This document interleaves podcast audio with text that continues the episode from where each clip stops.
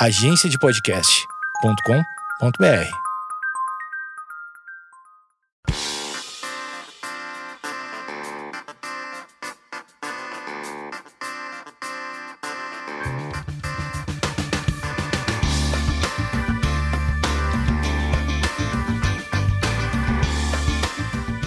Esquizofrenóias no ar e hoje estamos no Setembro Amarelo, nesse primeiro especial que eu faço, né?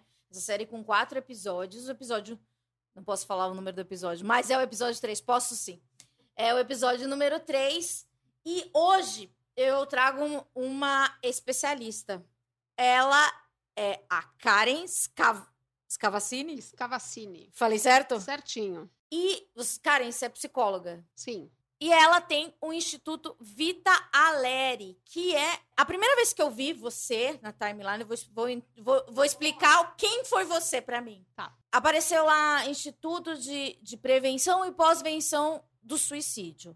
Falei certo? Sim, E certinho. eu vi essa palavra, falei, pós-venção. O que, que é pós-venção? Eu nunca ouvi. É o, an- imagino que seja o antônimo de, de prevenção. Não, Não? não. Então, o que, que é pós-venção? Porque apareceu, daí eu falei, nossa, que legal, tem um instituto que eu acho que dá suporte, etc, etc. Eu fui pesquisando. Vocês prestam consultorias e dão cursos Sim. para pessoas é, interessadas. Você pode ter, eu já vi, eh, tem aqui uma lista aqui, você pode ter uma escola e vocês dão consultoria, etc. O, primeiro, o que, é pós-venção? Então vamos lá. Pós-venção é todo o trabalho que é feito com alguém que perdeu alguém para o suicídio. Então Tá. é o trabalho no luto por suicídio. Toda a intervenção após. Pós-venção significa intervenção após um suicídio completo. Uhum. Então a gente não está falando de trabalho com pessoas que tentaram. Sim. Quem tentou e sobreviveu vai entrar na prevenção também. Uhum. A pós-venção é então para todas as pessoas em luto. E ela e é um termo que veio para o Brasil em 2011, quando eu voltei da Suécia no ah, é mestrado. recente. É recente. Até então não se usava pós-venção no Brasil. Então, quando eu fui estudar na Suécia em 2009, eu estudei o que era a pós-venção e como que a gente podia ajudar as pessoas em luto por suicídio, se esse luto era igual ou diferente de outros tipos de morte. Aham. E voltando de lá, então, que eu fui abrir o Instituto Vitaleri e trouxe essa, esse termo pós-venção. Você disse que você fez psicologia e foi fazer mestrado na Suécia. Exatamente. É, De onde partiu o seu interesse por esse assunto? Porque a, a gente se interessa por muitas coisas. E esse assunto, ele é, digamos, macabro. É uma coisa pessoal. Não, vamos lá, a história é interessante. Vamos. Então, eu me formei em psicologia, deu mais ou menos uns 10 anos de formada. Meu marido foi transferido para a Suécia, Uhum. porque ele trabalhava numa multinacional e eu tinha acabado de ter nenê. Hum. Então, a gente foi morar lá, falou, vamos, vamos ver como que é a vida por aqui. Quando a minha filha entrou na escolinha, por volta de um ano e meio, falei, bom, agora eu vou estudar. E tinha um mestrado na área de saúde pública, em promoção de saúde mental e prevenção do suicídio. Uhum. Falei, ótimo, vou fazer, que era o inglês, porque em sueco ia ser impossível, né? Sim, mas você fala sueco? Não, imagina. Não, Sua filha fala? Ela falava, agora ela já não lembra mais. É, e aí comecei então a fazer o mestrado, pensando no início até em trabalhar com depressão. Eu falei, nossa, suicídio, isso é Mas você pensava pesado. que você, ia- você já pensava na volta pro Brasil? Eu nem sabia se eu ia voltar Tá. para o Brasil ainda. A gente pensava que a gente poderia fazer vida lá ou voltar. A gente ainda não tinha isso decidido. Mas aí eu comecei a estudar a prevenção do suicídio. Comecei a estudar tudo que tinha relação com o suicídio e me encantei com o tema. Fiquei impressionada porque eu, como psicóloga, não sabia dos números, não tinha tido nenhuma aula Que na ano foi faculdade. isso? Foi em 2000. É, o mestrado foi de 2009 a 2011. Tá. E imagina, eu me, eu fazia, eu me formei em 2000. Então. E não aqui tinha- você faz, é, Aqui eu clinicava, clinicava. e lá você trabalhava? Não, lá não, Não. tinha como, porque Tá. para ser terapeuta lá eu tinha que praticamente fazer outra faculdade. Aham. Então lá eu cuidava da minha filha e depois fui fazer o mestrado. Eu não sabia dos números e eu não tinha tido uma aula de prevenção do suicídio na faculdade, o que era um absurdo, porque daí eu lembrei de uma paciente que eu tive no consultório, eu trabalhei num ambulatório de um hospital atendendo pessoas em medicina preventiva. E ela tentou suicídio na minha sala. Nossa. E ela chegou um dia, e, enfim, ela chegou um dia para consulta, ela tinha uma diabetes muito alta e ela, enfim, não vou fazer, não vou falar o que que ela fez, mas aí ela chegou, pegou na minha mão durante a sessão e falou assim: "Eu vim aqui para morrer com você hoje. Eu vou me matar e eu quero me matar do seu lado". Eu fiquei desesperada. Eu nunca tinha imaginado que isso podia acontecer comigo dentro do consultório. Uhum. Por sorte, eu estava então dentro de um hospital. Falei: aqui comigo você não vai morrer. Saí, chamei ajuda, chamei os médicos. Ela foi socorrida, sobreviveu, não teve nenhuma sequela. E na semana seguinte ela voltou. Hum. Eu não sei quem estava com mais medo, se era ela ou se era eu. Ela voltou pra ter a terapia. Terapia. Normal. Nada aconteceu. Nada, como se nada tivesse acontecido. E aquilo mexeu muito comigo. Porque eu não sabia se eu podia tocar no assunto ou não. Eu não tinha tido formação pra Isso, isso. é a pós-venção. Não, isso não é a pós-venção. Ainda Tá. é prevenção. A pós-venção Ah, seria é se, eu- quando... se ela tivesse conseguido. se ela tivesse morrido. Tá. É, e aí tive que aprender a lidar com ela e fiquei um pouco até refém dela em algumas sessões, com medo que ela fosse fazer de novo. E me lembrei disso quando eu estava fazendo mestrado. Uhum. Aí um professor um dia no mestrado perguntou, ele falou para sala, para sala, né? Quantas pessoas vocês já conheceram que se mataram? Aí na bate pronto, falei, ah, não, ninguém. Aí comecei a pensar, poxa, eu podia pensar em pelo menos umas cinco pessoas um pouco mais longe que eu sabia que tinha tentado ou que tinha morrido. E também a gente não falava sobre isso. E aí então comecei a me encantar cada vez mais E lá, você via que os alunos, é, é, como já existia o curso, eles tinham mais uma abertura? A galera levantou a mão, conheço três pessoas. Ah, É, Era mais aberto pra eles. Super. Outra cultura. Outra cultura. né? A gente, nós éramos uma turma, não era uma turma grande, éramos em 10 alunos. A gente tinha aula no Centro Nacional de Prevenção do Suicídio do Instituto Karolinska, na Suécia. Eu era a única brasileira. Tinha um outro rapaz do Peru, que também hoje em dia tem um instituto no Peru. E aí a gente estudava. Tinha uma pessoa do Paquistão, tinha uma pessoa da Índia, tinham duas chinesas, duas suecas. Você acha que todas as culturas lidam da maneira, da mesma maneira? De forma alguma, porque o suicídio vai ter um viés cultural importante. Então, se a pessoa acredita que ele é uma honra, é uma saída honrosa, se ela Nossa. tem uma, um problema ou se ela tem um- uma traição, Sim. isso é uma questão cultural, né? Então, não, a gente não, não via da mesma forma, mas todo mundo estava super interessado em entender como podia prevenir. E aí, um dia lá, no meio do curso, então entrou uma professora na sala de aula, uma senhora muito arrumada, muito bem apessoada, e começou a dar uma aula. E aí ela começou a falar sobre neuropsicologia, sobre os. Bom, uma aula super complicada que ela estava dando em inglês, estava difícil de entender. E aí, num- num- depois de uns 20 minutos de aula, ela parou e ela falou assim: Mas eu não estou aqui pelo que eu fiz, eu estou aqui por quem eu perdi. E ela começou a tremer. Ela não conseguia mais falar, a voz dela sumiu e ela começou a chorar.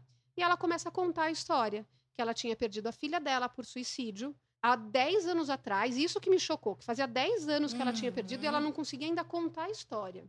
A filha dela tinha tido mais de 10 tentativas de todos os tipos terríveis que você pode imaginar, e ela descobriu que a filha faleceu porque ligaram do hospital para ela perguntando se ela aceitaria doar os órgãos da filha. Nossa. Bom, não preciso nem dizer que a gente saiu da, da- dessa aula arrasado, né? Uhum. Foi uma porrada para todo mundo ouvir aquilo e, e ver como ela estava depois de tanto tempo. E aí lá, então, eu decidi que o trabalho que eu ia fazer, que eu ia pesquisar na Suécia, seria sobre esse luto por suicídio. Porque se tem um tabu já dentro do suicídio, é como você cuida daqueles que ficaram. Uhum. Eu lembro até de um supervisor que eu tinha na época, e eu fui falar: olha, eu decidi o que, que eu quero fazer, o meu tema vai ser sobre os sobreviventes enlutados. Eu falei, mas Karen, você sabe que eles às vezes têm um pouco de culpa. Falei, mas meu Deus, eu tô dentro de um lugar que estuda a prevenção do suicídio. A pessoa que estuda a prevenção tá falando para mim que acha que eles são culpados de alguma forma. Então a gente tem que mudar isso. Tem que esse isso é um preconceito dentro da área da saúde mental. E então eu fiz o trabalho e eu pesquisei se o luto era igual ou diferente, o que que tinha É no igual? mundo inte- Não, não é igual. É um luto mais intenso, mais duradouro e que ele tem algumas características próprias, como a busca incessante do porquê, a culpa, o estigma. Então a gente sabe que isso é diferente. Olha, eu não estou comparando dor. Eu não estou falando que alguém que perdeu por suicídio vai doer mais ou menos que outro tipo de morte, mas que ele tem algumas características específicas. E aí eu pesquisei tudo que tinha no mundo em relação à pós-venção. Foi daí que eu aprendi o que, que era pós-venção e o que, que tinha no Brasil. E não tinha nada, Nada. nem bibliografia, na- não tinha nada, nada. E como começar um instituto, um trabalho do zero, assim? Então, aí lá eu comecei a idealizar o instituto. Quando eu voltei, Ah, muito trabalho, né? Parar e pensar, esquematizar como que ia ser feito o instituto. Uh, ele começou com mais dois sócios, que antes do, de dar um ano, eles decidiram seguir outras carreiras e não queriam mais trabalhar especificamente com isso daquela forma. E aí eu falei, bom, e agora? Né? Ou eu vou tentar levar isso sozinha por um tempo, ou eu vou desistir aqui. Eu falei, não, desistir Quanto aqui eu não vou. Tem já? O instituto fez seis anos. Então, eu falei, não, vou, vou continuar. E aí, de pouco em pouco, ele foi crescendo, outras pessoas foram chegando, a equipe foi aumentando, e hoje está fazendo que diversos tipo de trabalhos. pessoa procura o, o, seu instituto? Porque você dá. É, tem, tem, tem vários tipos de cursos. Que tipo de pessoa? Mais a galera da saúde mental? Alguém que já perdeu alguém da família, que quer entender? Todo tipo de gente que você pode imaginar. Desde profissional da saúde mental, professor, educador, pessoal de mídia que não sabe como falar sobre o assunto, uh, bombeiros, uh, pessoas socorristas. Então vem, vem gente, pais que perderam pessoas por suicídio, familiares em geral, leigos que querem aprender a falar, padres, pastores. Então vem muita gente de várias, ah, às vezes advogados também já vieram para saber se tinha alguma questão legal, como que isso funcionava. Então vem gente de todos os lugares e hoje a gente tem muita coisa online. Então a gente atende pessoas do Brasil inteiro, porque a gente acha que a educação é a forma que a gente tem de poder mudar muito do que está acontecendo hoje. E porque eu senti quando eu abri o instituto que era difícil você achar pessoas especializadas no tema. Então, se eu queria crescer com o instituto, eu queria ter mais opções de oferta de trabalho e de atividades, eu também precisaria ter pessoas especializadas. Então, a primeira coisa foi começar a formar pessoas que pudessem trabalhar na área para daí poder também expandir. Muito legal. É, você também tem um trabalho online, fora os cursos, que, que são vídeos. Eu, eu participei de um vídeo, não sei se já está no ar, não sei que dia vai esse podcast, mas no futuro ele vai. A procura por esse conteúdo, que é um conteúdo bem específico. Que tipo de pessoa chega até esse conteúdo? Então, também todo tipo de pessoa. Então a gente pega pessoas que estão pensando em se matar, pessoas que, tão, que têm transtorno mental, familiares dessas pessoas, profissionais da saúde, educadores, também todo tipo de pessoa chega. Então a gente tem feedback de várias várias áreas, né? E acho que por isso que a gente também tem que conseguir falar no, de uma maneira que todo mundo possa entender. Porque o psicólogo, às vezes, ele tem uma mania de usar termos muito técnicos ou de falar só para psicólogos. Que afasta, né? Exatamente, afasta. Então, conseguindo fazer vídeos onde as pessoas possam entender, você possa desmistificar e comunicar de uma forma que todo mundo entenda, todo mundo, as pessoas acabam chegando nesse conteúdo. Eu fiz faculdade de jornalismo e faz 10 anos já. Eu não sei como está a faculdade de jornalismo atualmente, porque hoje o assunto é tratado de outra maneira, acho eu. Se alguém faz jornalismo ou se formou recentemente, por favor, me mande mensagem. É, tinha muita preocupação de não noticiar o suicídio. Então a gente tinha aulas sobre isso, como falar e só confirmar que era suicídio se tiver um aval final da Suprema Corte, para não não dar aquele efeito manada, não sei se é esse termo, mas é efeito Werther. Isso de, de, de reprodução, porque você dá uma ideia para uma pessoa que já já tem, né?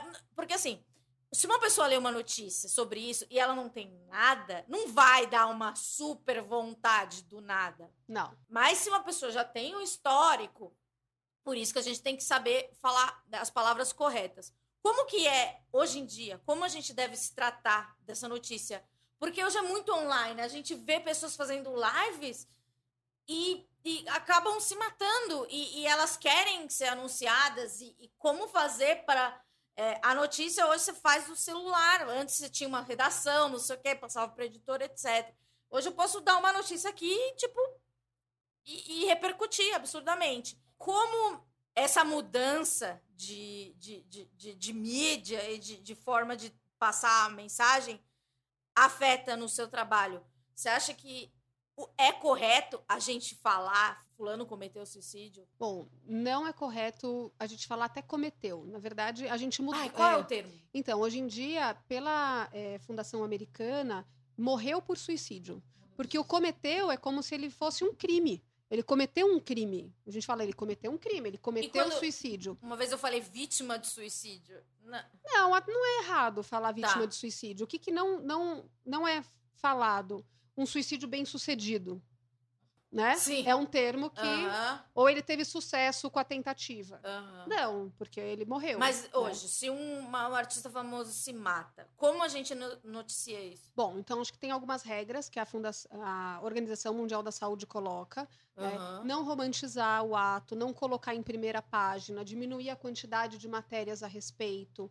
Sempre colocar onde a pessoa pode procurar ajuda, não colocar causa única, por exemplo, se matou por amor, se matou porque perdeu o emprego.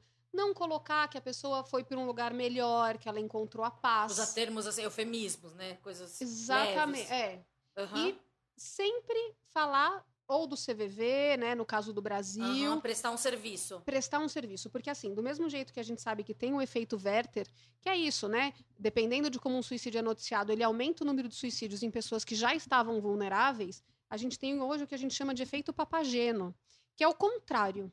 Significa, se você tem uma reportagem e você educa as pessoas e você diminui tabu e aumenta a consciência, você diminui o número de suicídios. E isso já é provado. Tá. Né? Então, quando você tem uma, uma reportagem que você vai aumentar a resiliência, você vai ajudar as pessoas a aumentar a resiliência, isso pode diminuir suicídio. Isso já são dados internacionais. Então, a gente precisa falar. E, e quanto transcrever a cartas, essas coisas? De fo- forma alguma. De forma alguma. Então, cartas não devem ser colocadas. A gente acabou de lançar um manual para como falar de forma segura sobre o suicídio nas redes. Boa. Esse manual ele está disponível gratuitamente no site do Instituto Vitaleri, que é para as pessoas, qualquer pessoa poder aprender o como falar e o como não falar. Ele foi feito inicialmente pensando nos criadores, nos influencers, por até perceber que eles falam muito sobre o assunto, mas puxa, às vezes eles podem dar uma mensagem que talvez se ela fosse ajustada um pouquinho, ela ia ser mais ah, saudável, pensar dessa forma. né? Então tem esse manual que as pessoas podem acessar e eu acho que as pessoas falarem mais e usarem as redes para falar, isso é, é- isso é muito bom. Agora a gente está no Setembro Amarelo, todo mundo abre o inbox e, e tem um boom de, de dessa benevolência factual, vamos chamar assim.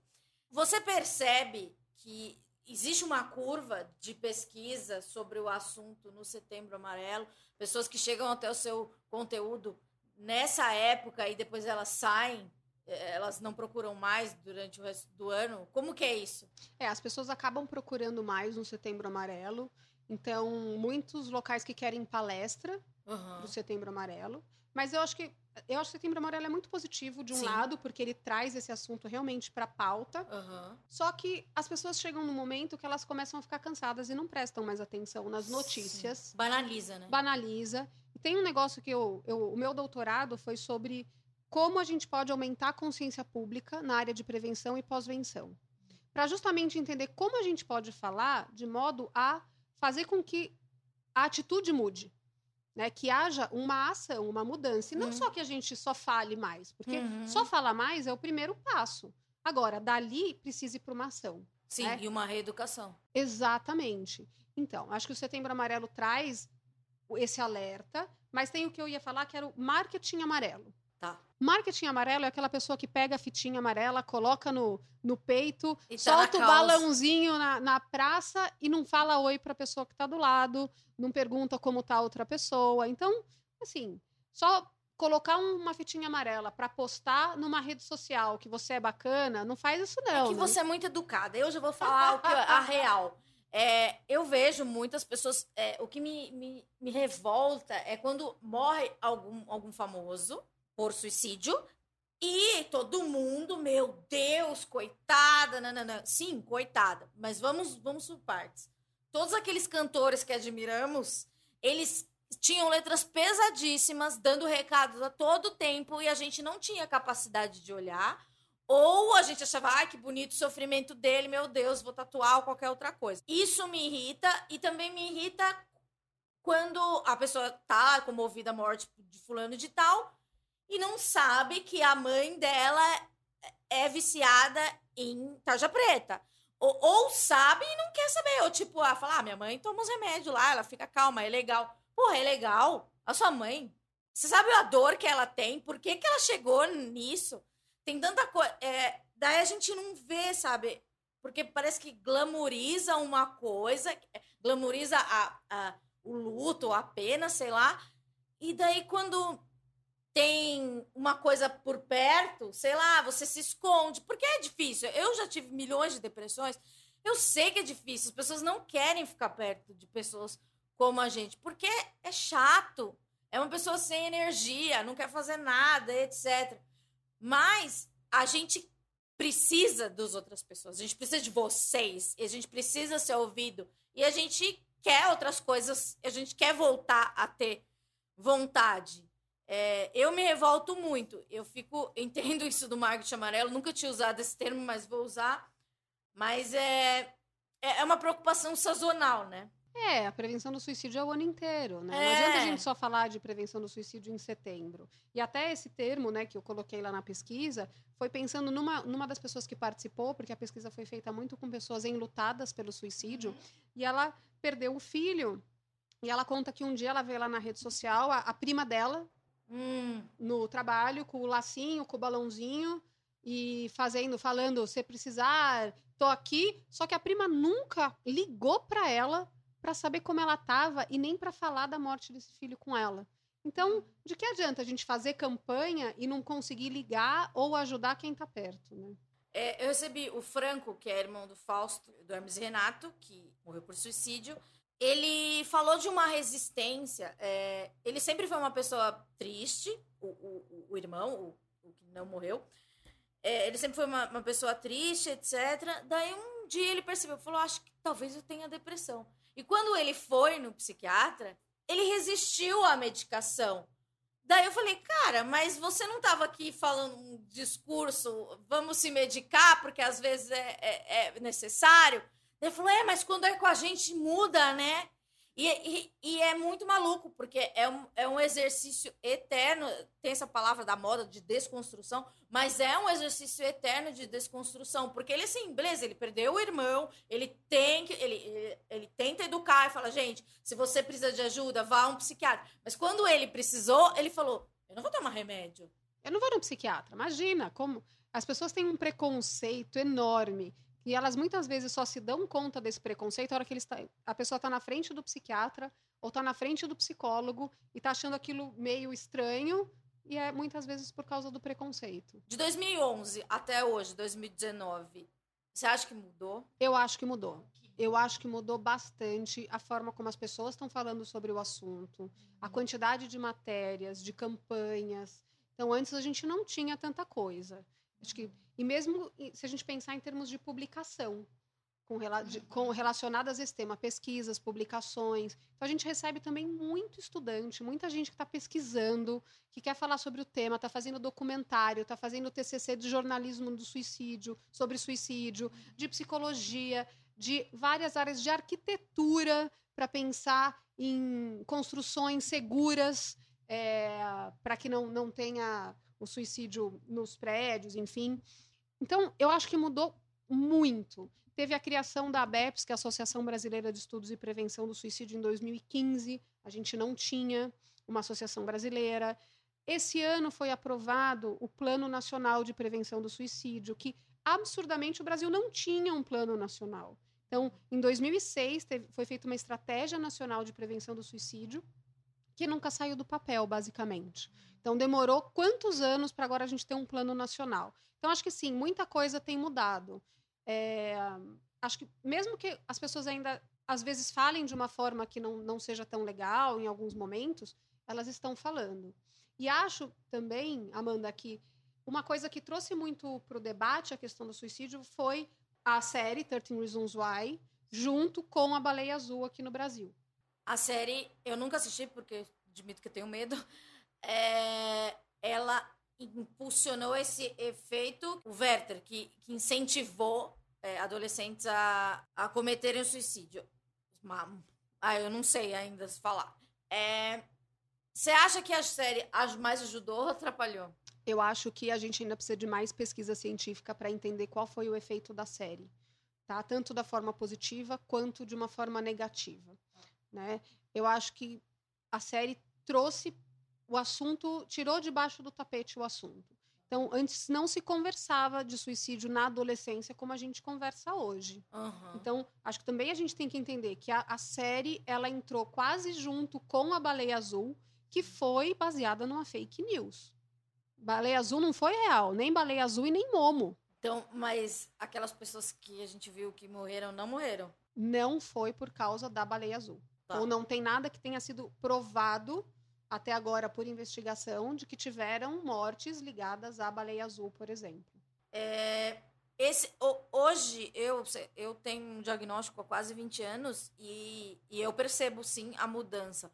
Mas é, eu queria uma, uma- Você que tem dados e números, tem mais contato com as pessoas, eu queria saber se você acha que existe uma epidemia da- da- da- das doenças mentais ou só se fala mais?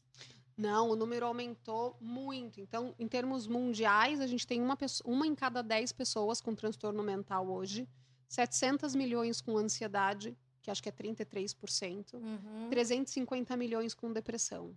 Aqui no Brasil, é a primeira causa de afastamento no trabalho e o número de pessoas com depressão só tem aumentado. Então, eu não acho que a gente percebe mais porque está falando mais. Eu acho que a gente está falando mais, mas o número de casos também aumentou muito. Pode ser porque as pessoas agora também têm mais consciência dos sintomas, dos sinais e vão ao médico e aí tem um diagnóstico e tem um tratamento que elas podem fazer como eu também acredito que é um reflexo da sociedade que a gente vive hoje.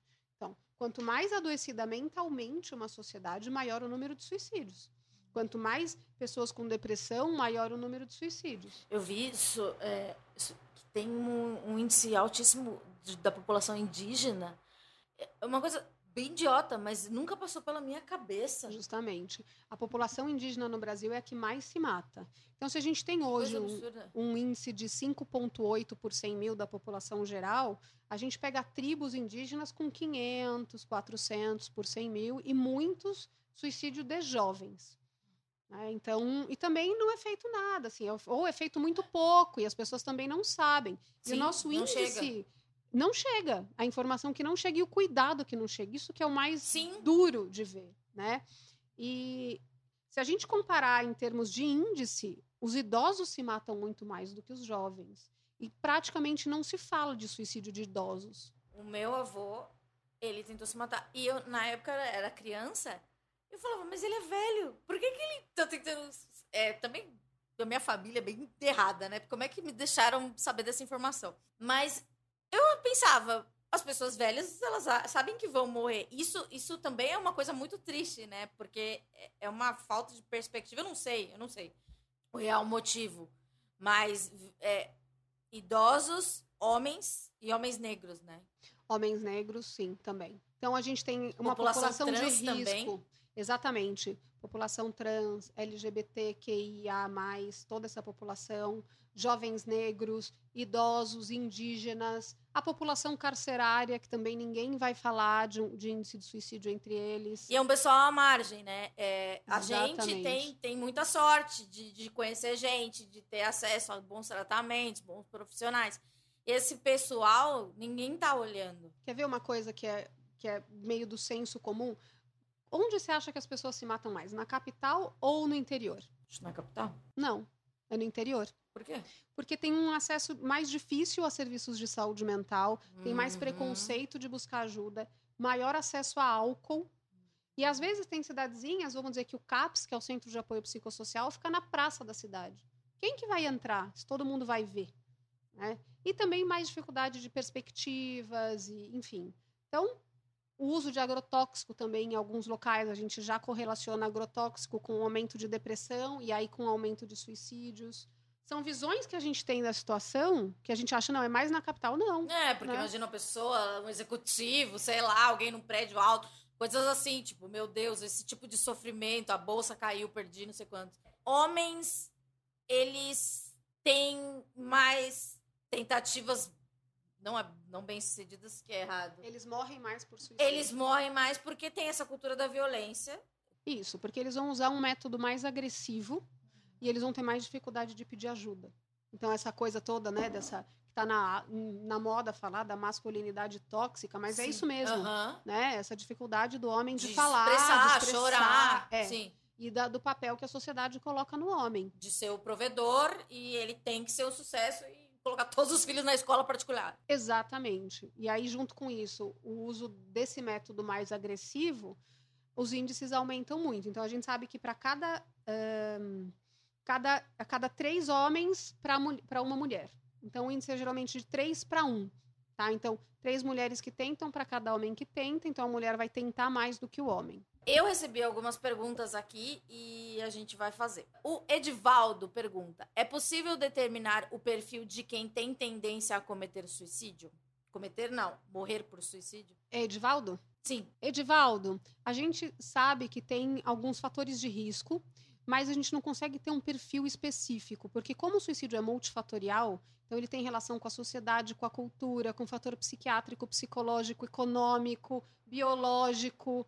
Fica difícil a gente estabelecer um perfil só. Mas o que a gente sabe é que as pessoas que vão, que pensam ou que vão fazer alguma coisa, elas estão geralmente no que a gente chama de 4Ds: depressão, desamparo, desespero e desesperança. E se sentindo também, aí vai outro, é, os três Is também que a gente fala. Elas se sentem em situações inescapáveis, que elas acham que não vão acabar nunca. Não, que não tem outra saída, intermináveis, que não vão acabar nunca, e insuportáveis, que elas não aguentam mais tanta dor. Então, se eu, diria, se eu dissesse para você ah, que perfil que tem a pessoa que pensa em se matar, é uma pessoa que está cheia de dor, desamparo e achando que não tem outra saída. E muitas vezes essa pessoa, a gente, na maior parte das vezes, a gente não faz a menor ideia do que está acontecendo com essa pessoa. Exatamente. É claro que se você pegar homens com abuso de álcool ou drogas, é, que perderam alguém recentemente, que ficam mais isolados, eles vão ter uma propensão maior, tá? Uhum. Mas a gente não pode generalizar isso de forma alguma. O Gui pergunta: a quem pedir ajuda quando não se tem família ou amigos para confiar e dinheiro para a terapia? Gui, pergunta boa também. Olha só, é difícil, né? Porque a gente, a gente fica falando, precisamos falar abertamente, e eu acredito que precisamos mesmo, mas às vezes as pessoas próximas não entendem.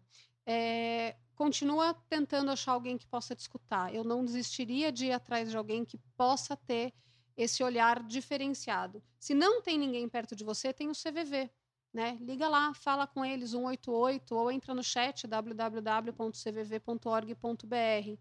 É, para quem não tem dinheiro para pagar a terapia ou para ir no psiquiatra, vai no CAPS, Centro de Apoio Psicossocial, gratuito. Ou vai procurar as clínicas escola das faculdades de psicologia, que também tem atendimento gratuito.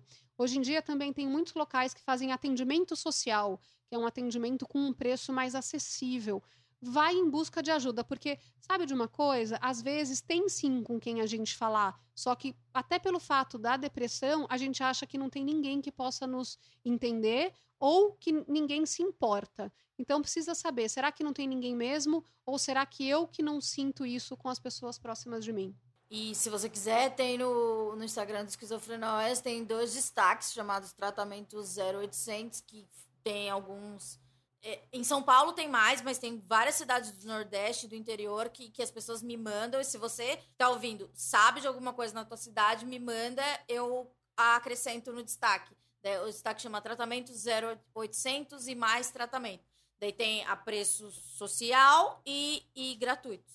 Interessante, é, a maioria das perguntas são de homens. Olha só. Mas essa é de uma mulher. A Niquinha.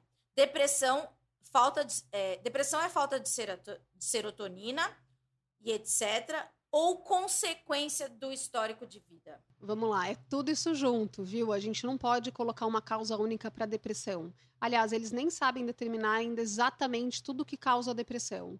A gente costuma olhar achando, percebendo, né, que tem uma questão química sim envolvida, mas tem uma questão social também que hoje leva as pessoas a ficarem mais isoladas e isso vai acaba é, lev pode levar as pessoas à depressão. Ela perguntou sobre é, serotonina, e que mais? Serotonina ou é, coisa do cérebro ou histórico de vida? Histórico de vida também contribui, tá? Genético. Genético. Vamos lembrar, assim, que genética não é destino Então, não é porque alguém da sua família tem alguma coisa que você vai ter, mas os transtornos mentais têm uma carga genética. Então, assim, gente, se a tua família, todo mundo tem transtorno mental, fica mais atento se você não tá legal ou se você tá percebendo que as coisas não vão bem. Assim como você ficaria se a sua família toda fosse diabética Sim. e você consumisse muito açúcar. Exato.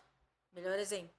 A Let, Let's Ellen. Há algo imediato a se fazer quando se está nesse momento de ideação suicida? Sim, falar com alguém, colocar este sentimento para fora.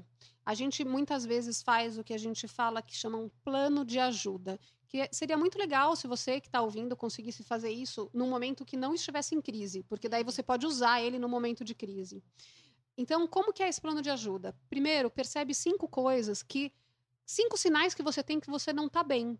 Pode ser que você esteja se sentindo mais cansado, pode ser que você esteja mais nervoso. Quais são os seus sinais? Percebeu esses sinais? Lista cinco coisas que pioram, que fazem com que isso ainda piore. Ou seja, ficar olhando um feed eternamente, comparando a sua vida com a vida maravilhosa das pessoas que colocam isso em algumas redes. E tipo de entretenimento. Você falou da série, mas tem coisa que, que a gente tem que perceber. Sim. Isso não me faz bem, não. Evita. Exatamente. Então, quais são as cinco coisas que pioram? Pensou nisso? Quais são as cinco que melhoram? Né?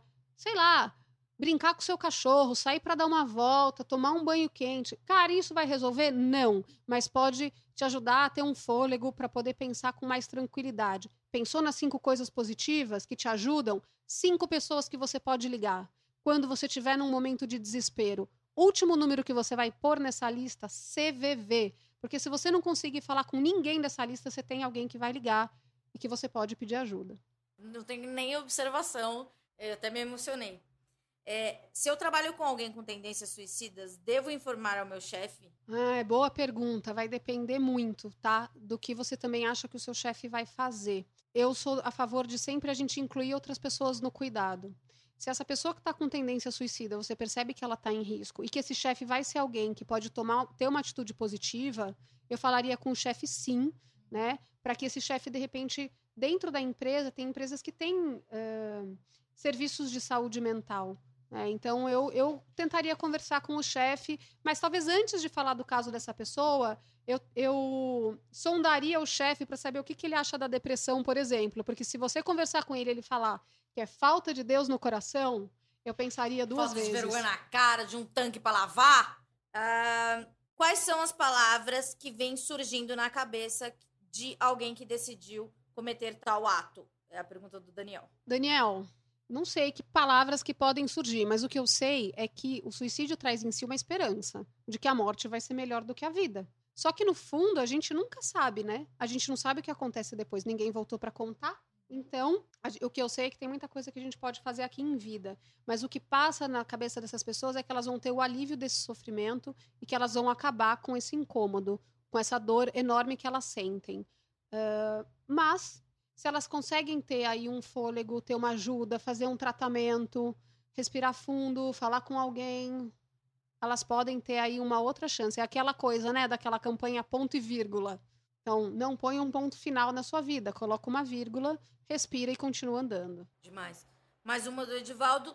Toda pessoa que comete suicídio tem necessariamente algum transtorno mental? Edivaldo, não. É, muitas pessoas, a maioria vai ter um transtorno mental associado, porque a gente já pensa que alguém que olha para o futuro ou para a situação que ela está passando e não vê outra saída, não tem esperança e acha que, sei lá, o mundo vai ficar melhor sem ela, provavelmente ela está com algum transtorno mental que talvez não tenha sido diagnosticado e muitas vezes também não foi tratado. É, mas a gente pega hoje muitos casos de suicídio de jovens por impulsividade. Então, o jovem faz o que a gente chama de ato dor. Ato dor é quando ele tem, de repente, ele vê uma foto e descobre que a namorada traiu. Ele vai e pula da janela. Ele nem parou para pensar que aquilo podia terminar com a vida dele. Então, ele tem um ato antes de conseguir identificar o que ele está sentindo e nomear o que ele está sentindo e pensar na consequência do que ele está fazendo. Então, a gente pega aí muitos casos hoje de jovens com atitudes impulsivas e depois de usarem álcool, né? Porque só para contar para vocês uma coisa, assim, quem muitas pessoas que se matam, elas não estão muito bêbadas, porque aquele muito bêbado não consegue fazer muita coisa. Elas tomaram um pouquinho. Um pouquinho a ponto daquela racionalidade diminuir, do impulso é, subir. E aí, se ela tá se sentindo mal e bebe, e esse impulso sobe, pode ser a hora que ela vai fazer alguma coisa. Não sabia. É, agora, perguntas. é, eu achei muito legal, achei meus ouvintes muito cultos, parabéns. Pensando em Freud, o excesso de civilização é a causa geral dos suicídios? Não, não falaria isso, não. Eu acho que é, a- o, o excesso de civilização é uma parte dessa história toda. De novo, é multifatorial. Então, não diria que isso responde a tudo. Outra pergunta inteligente. A pulsão de morte fre- freudiana tem relação com o suicídio? Uau, gente! Obrigada, gente. Nunca tive uma Gente. audiência tão qualificada. A gente pode pensar que sim, que algumas pessoas que estão com a pulsão de morte, elas podem se envolver em, em comportamentos suicidas. Eh, mas eu sempre tento ampliar isso e olhar para além dessa pulsão de morte eh, e até olhar assim, aonde foi que ela perdeu a esperança? Em que momento da vida dela ou em que momento dessas coisas que ela tem passado que ela perdeu a esperança? E mais, qual que é o sentido do suicídio para ela, que vai ser diferente para cada um. Então, eu não gosto tanto de interpretar o que está acontecendo, e sim de entender com a pessoa qual que é o sentido de tudo aquilo que está acontecendo junto com ela. Eu tô da empatia. Se eu entendi direito, a gente falou de pós-venção o programa Sim. inteiro. Agora vamos falar. Não, Não! não, Não, tá. 75%. não, porque a pós-venção é, a- é o luto. É o luto? A pós-venção é toda atividade para o luto por suicídio. Então vamos falar sobre a pós-venção. Ok, vamos lá então. É, vamos falar de pós-venção e prevenção. O que acontece? Eu recebi aqui já duas pessoas que já tiveram familiares que, que, que morreram por suicídio. Como que age? Assim, eu não sou um familiar, mas eu, eu sou próxima da família que uma pessoa acabou morrendo. Que tipo de ajuda eu ofereço? Como eu me comporto? Eu falo, vai passar, porque já que você disse que, que o luto é diferente, como é que isso. Porque a gente não sabe nem como é o luto, o, luto comum da das causas naturais. Então, como é que eu. Qual é a etiqueta, vamos assim dizer, para tratar com uma pessoa que está sofrendo? Vamos lá. É, primeiro, só para a gente pensar junto que o luto ele é um processo natural e saudável para uma perda. Para você ressignificar essa perda. Né? Você tem que passar por ele, não tem jeito. Né? Como que a gente pode ajudar alguém em luto? Vai depender muito da pessoa, porque também homem em luto é diferente que mulher. Então, talvez tenha alguém daquela família que quer falar e tem alguém que não quer. Então, a gente sempre tenta entender o que, que aquelas pessoas estão precisando e mais, perguntar né? Como que eu posso te ajudar? No começo, ajuda prática é sempre bem-vinda. Comida, né? Trazer comida para a pessoa, é, ir na casa dela, ver como ela tá. E assim, gente, é fazer isso mesmo depois de passado um, dois meses, tá? Porque a dor costuma piorar depois desse tempo. Até porque as pessoas se afastam, vão, cada uma vai viver a sua vida, e as- aquelas pessoas estão lá imersas naquela dor e lidando com a realidade daquela perda. Então, assim, esteja presente. Liga de vez em quando, pergunta se pode fazer alguma coisa, faz uma visita, leva para passear, conta a história daquele que morreu. Porque Como assim? porque quando você. Às vezes você tem memórias muito legais com aquela pessoa que morreu. Você não precisa matar ela também de todas as conversas. Uhum. Deixa que. Porque é natural também, você é, parece que você exclui a pessoa de- da existência, e você não vai lembrar de nada. Então, mas aí a gente pergunta para enlutado: você gosta de escutar as histórias ou você prefere que eu não toque no Uhum. nome da pessoa? Muitos vão te responder que eles gostam de escutar as histórias, porque para eles é como se aquela pessoa se mantivesse viva no- dentro dos outros. Então é uma forma do outro continuar existindo quando as pessoas lembram dele. Além disso, é não se afastar. Assim, acho que a dica básica é não afastar e não julgar, gente, e não fazer pergunta idiota. Acho que essa é a palavra, porque a gente escuta cada história que vocês não têm ideia De pessoas insensíveis. completamente. Que elas chegam no velório, né? E elas falam assim: Mas você não levou no psiquiatra? Mas você não viu que Nossa. tinha sinais? Mas É. olha, eu sei que agora ele tá num umbral sofrendo, mas quando ele encontrar a luz, ele vai melhorar. Ah, né? Pessoa. Pelo amor de Deus, né? A gente não pode As falar esses são assim, você enquanto psicóloga. É o que? Falta de mãe, de tapa Cara, na é cara. falta de senso de empatia completa. Né? Fora a curiosidade mórbida. Tem gente que começa a perguntar como estava aquele corpo. Se quem encontrou onde estava o corpo, como que estava. Gente, por favor, não façam isso. Tem um, um blog muito legal é, de um casal que vai nos grupos de apoio. A gente tem grupos de apoio a pessoas enlutadas pelo suicídio, que são grupos de apoio gratuitos, que acontecem. É como um A, Como um A, exatamente. Legal. Né? Mas para pessoas em luto mesmo. Sim. Por suicídio. Então a gente vai falar abertamente sobre suicídio nesses grupos. E aí, um casal que foi no grupo, que vai no grupo, que já inclusive abriu um grupo deles. eh, eles têm um blog que chama. É um nome complicado. Então depois vai estar escrito, acho que na descrição Aham. Mas chama Nomoblides. E ela conta as histórias de como é ser uma enlutada pelo suicídio. E o blog está sendo extremamente acessado e as pessoas mandam muitas perguntas e muitas mensagens, porque não tinha até então um blog que falasse da forma nua e crua que é você lidar com o suicídio de alguém próximo, e no caso desse casal, o suicídio da filha deles, que chama Marina. Uau. É, Ah, as pessoas podem ver a história do, de- desse casal, que é a Terezinha e o Joseval, lá no Eu Estou. isso, o Eu Estou. no, no. Instagram e no Facebook. No Instagram e no Facebook é uma campanha que foi feita para falar de prevenção do suicídio de forma aberta. Então é o, o hashtag Eu Estou, que agora na segunda fase traz uma série de depoimentos de pessoas que tentaram, pessoas que convivem com pessoas com comportamento suicida e pessoas que perderam. Eu tenho um histórico também e já gravei em primeira pessoa com uma amiga minha que também tem um histórico.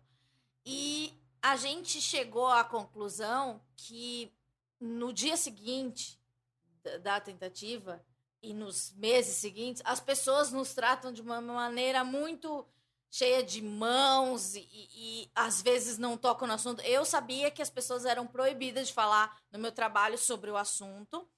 E, mas mesmo assim eu sabia que elas elas elas tinha uma coisa entre a gente.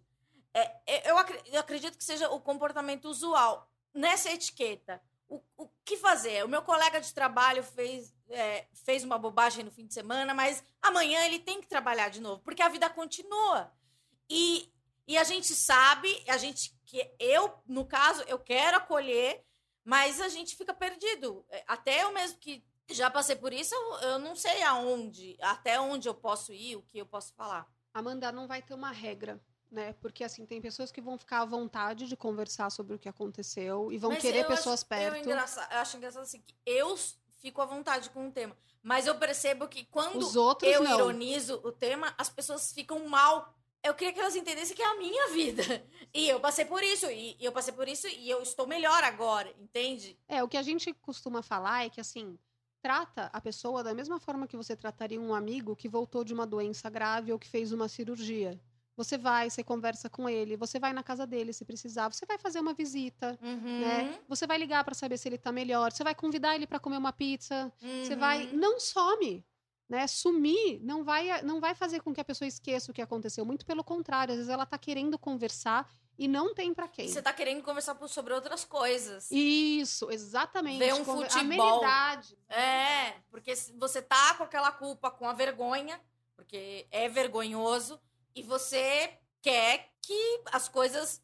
que- Porque é que nem a minha amiga falou. Quando você faz alguma coisa, parece que você para a sua vida, mas as outras vidas continuam. E você tem que correr pra acessar esse lugar que elas estão. Mas você tá fragilizado. Então, se as pessoas tiverem um pouco de, de, de empatia e, e, e, pare- e te puxar pra onde elas estão, eu acho que é, é o melhor conselho. Ou falei uma grande bobagem. De forma alguma. Olha, imagina que aquele teu amigo tirou a vesícula. Você saiu com ele, você vai ficar falando da vesícula Aham. o jantar inteiro? Não, você pode até perguntar, cara, e aí, você tá melhor da vesícula? Né? Você tirou, tá melhor, tá se sentindo melhor? Quer falar disso? Não quer? Mudou de assunto, continua falando de outras coisas. É, quando eu era adolescente, eu dava alguns recados que nunca foram interpretados. Imagino que os adolescentes sejam mais intensos nessas coisas. Você tem é, números e sobre como que o adolescente se relaciona com esse assunto? Bom, o que, que nos preocupa, né? Que de 2000 a 2015 o suicídio de crianças de 10 a 14 Ah, anos aumentou. De criança eu não aguento. 65%. E de 15 a 19 anos aumentou 45%. Então, a gente vê que aumentou demais esses números. Tem uma resposta? Várias respostas, Amanda. Eu acho que tem, então, logicamente, esse aumento do transtorno mental entre jovens, e isso sim eu diria que está uma epidemia. Em qualquer escola que você conversa, que você vai, escola e universidade, você vê jovens extremamente adoecidos.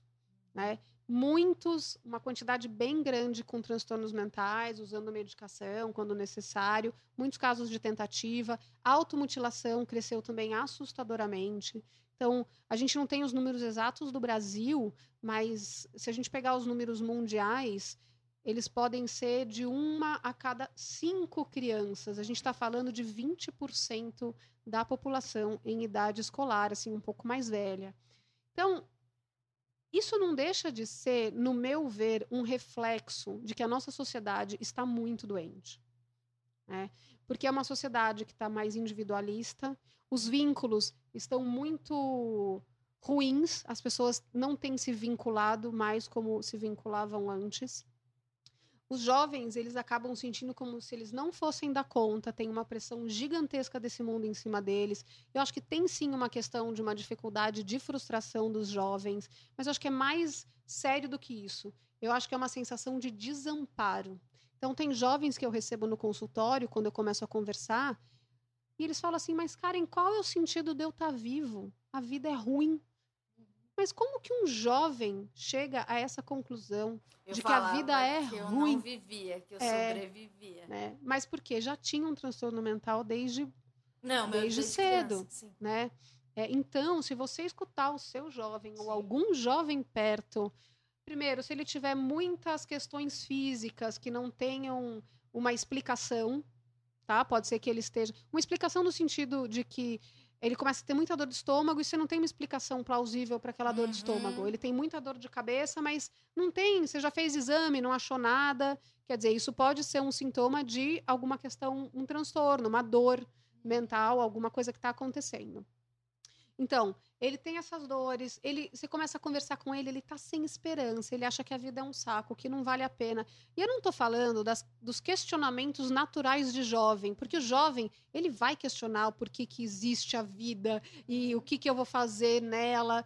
Mas se ele questionar isso como uma questão filosófica mesmo, de entender esse mundão que está aí, é uma coisa. Agora, se você vê que na, nessa fala dele é como eu não vejo sentido de estar tá vivo, aí a coisa está muito mais complicada e esse jovem precisa de uma avaliação.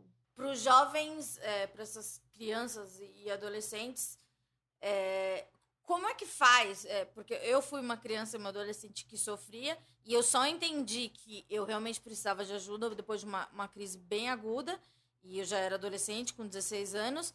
É, como é que faz para mostrar para sua mãe que você quer ajuda?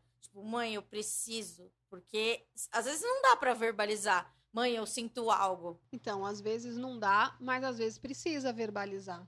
Porque acho que uma questão dos jovens que preocupa é que eles não são claros nos pedidos de ajuda. Uhum. E aí, às vezes, eles acham que eles estão.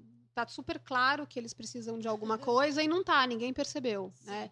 Então, eu diria que assim, não tenha medo de falar. Se você não consegue falar, faz uma carta, um bilhete, um WhatsApp, e faz é, mostra tem muitas, tem muitas de formas de se comunicar de falar que você não tá legal falar que você de repente você quer ir conversar com alguém que você não tá bem. E não desiste. E se seu pai e sua mãe não entenderem isso vai conversar com algum outro adulto que de repente é próximo dos seus pais e que possa ajudar os seus pais a entenderem que você está precisando de ajuda. Tipo um professor tipo um padre se você tiver numa religião uma madrinha um padrinho vai conversar com outras pessoas, vê dentro do seu círculo de pessoas quem que você acha que tem mais abertura de conversa. Vai falar com essa pessoa e pede para que ela ajude seus pais, porque talvez eles não entendam que você está precisando e também não saibam o que fazer. Bom, eu tenho que agradecer. É, foi muito importante para mim, pessoalmente, esse episódio. Eu estou muito feliz, de verdade, emocionada, porque é, é uma coisa que eu realmente me preocupo e eu não quero que, que, que as pessoas sofram. E, e, é uma, uma preocupação é, totalmente em primeira pessoa, porque eu sofri muito e eu sei. E quando você fala de crianças, é, é muito doloroso para mim. É, eu queria agradecer o seu trabalho, que você falasse uh, as redes sociais, para onde foi uma aula de verdade e onde a gente pode conseguir esse conteúdo. É, como é que eu faço para me inscrever nos cursos, etc. Vamos lá. Então, primeiro no nosso YouTube, que é o Vitaleri. É, a Amanda depois põe aqui para uhum. vocês acharem. Lá a gente está com duas séries. Uma chama É Preciso Falar, que é um debate, que a Amanda, inclusive, está num dos, dos episódios, para a gente também diminuir esse tabu e ensinar as pessoas como procurar ajuda. E tem uma outra série que é Você Sabia? Então a gente pegou as pesquisas de internet tentando identificar o que, que as pessoas mais buscam né, em termos de suicídio. E aí a gente fez respostas para essas maiores perguntas e são 20, 20 vídeos que vão para o ar. Além disso, então esse é o canal do YouTube. E lá no canal também tem mais um monte de coisas. Tem uma série de lives que a gente fez sobre adolescência e família. Diálogos possíveis. Quer dizer, como você conversa com adolescentes sobre assuntos tabus. Então, professores assistam, né? Isso, assistam. Além disso, a gente tem Instagram, Facebook, que é o Vitaleri. E lá também tem muito conteúdo no site que é o www.vitaleri.com.br. A gente tem indicação de filme, de livro. Tem três cartilhas que nós estamos lançando agora. Uma é essa que eu falei de como falar de forma segura sobre o suicídio. A outra, prevenção do suicídio na internet para pais e educadores. E essa daí, ela tem o apoio da SaferNet Brasil, do Google e da Unicef. E... A SaferNet é faz um trabalho super legal eh, para denunciar o bullying e Isso. racismo e etc. Se você não conhece a SaferNet, vai lá e conhece o trabalho dos caras, que é fantástico. E a outra cartilha, que é prevenção do suicídio na internet para adolescentes. Quer ter esse conteúdo? Está todo lá à disposição no site. Lá tem também um livro, que é o Histórias de Sobreviventes de Suicídio, que pode ser baixado gratuitamente, que traz os vencedores de um concurso literário. Todo ano a gente faz um concurso literário e recebe histórias de pessoas em três categorias: pessoas que tentaram ou convivem com o comportamento suicida, pessoas que perderam alguém para o suicídio e profissionais que precisaram lidar com isso na sua prática. Porque a gente acha que muito mais do que a gente educar, quando as pessoas contam as suas histórias, isso tem um poder curativo para quem escreve e para quem lê. Então tá lá, aproveita, esse material tá todo para ser distribuído, a gente quer que as pessoas tenham acesso a tudo isso. Bom, deixa eu ver se eu esqueci de alguma outra rede. Não, acho que está aí. Instagram. E daí Facebook, tem cursos presenciais. YouTube. Isso, os cursos, exatamente. Lá no site você vai ter acesso também aos cursos. Lá tem toda a nossa grade de cursos, tanto presenciais como os cursos online. E se você quiser palestra, se você quiser um bate-papo, se você precisar de alguma coisa na sua escola, empresa, entre em contato pelo contato@vitaleri.com.br que a gente te ajuda. Muito legal. É, a gente volta semana que vem Estou muito feliz, me sinto é, privilegiada de proporcionar esse conteúdo para vocês. Amanda, muito obrigada. Eu quero agradecer de coração a oportunidade e a abertura de eu poder vir aqui falar e a sua grande gentileza de ter ido participar do nosso debate também. Estou sempre à disposição. Muito obrigada mesmo. O trabalho que você tem feito é incrível. Parabéns. Obrigada. Você é incrível. Semana que vem a gente volta e paz nos estádios. É o que pedimos.